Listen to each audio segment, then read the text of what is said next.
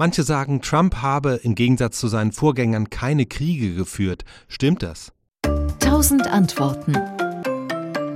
Das wird zwar an Stammtischen gelegentlich behauptet und richtig ist, unter Trumps kurzer Regierung sind die USA in kein Land neu einmarschiert, das ist aber eigentlich auch schon alles. Trump hatte ja nur eine Legislaturperiode, also nur vier Jahre, anders als seine Vorgänger mit jeweils acht.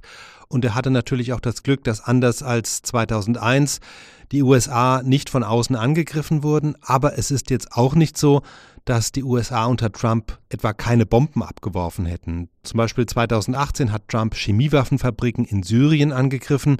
Vor allem aber gab es unter ihm, genauso wie unter seinem Vorgänger Obama, tausende Drohnenangriffe gegen mutmaßliche Terroristen, vor allem in Afghanistan. Obama hat damit angefangen, das ist richtig. Trump hat aber diese Angriffe massiv ausgeweitet. Und dazu gibt es Zahlen vom Bureau of Investigative Journalism, das Drohnenanschläge erfasst.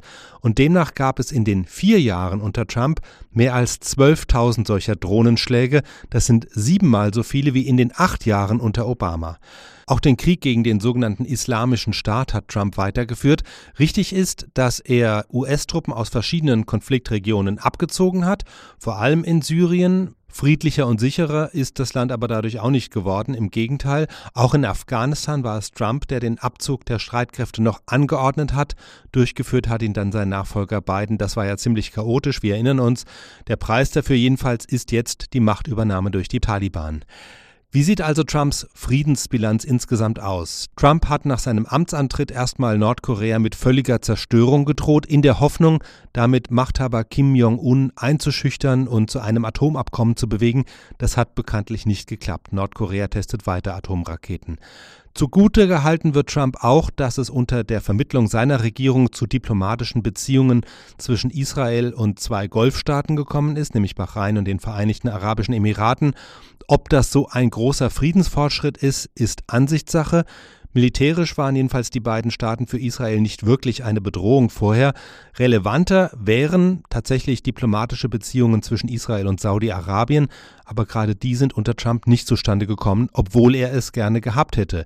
Trump ging es dabei auch weniger um Frieden jetzt zwischen Israel und seinen arabischen Nachbarn, sondern vor allem um die Bildung eines Bündnisses gegen seinen Erzfeind Iran. Trump war es, der ja das Atomabkommen mit dem Iran gekündigt hat, mit dem Ergebnis, dass der Iran sein Atomprogramm jetzt wieder hochgefahren hat und nach Einschätzung von Beobachtern inzwischen so viel waffenfähiges Uran angereichert hat, dass das Land bald über eigene Atomwaffen verfügen könnte. Ob die Welt damit friedlicher geworden ist, ist zumindest fraglich. Und zu einer ehrlichen Friedensbilanz gehört ja auch die im eigenen Land. Da hat Trump rassistische Gewalttäter verteidigt, er hat seine Anhänger zur gewaltsamen Stürmung des Kapitols ermuntert und sich davon bis heute nicht distanziert.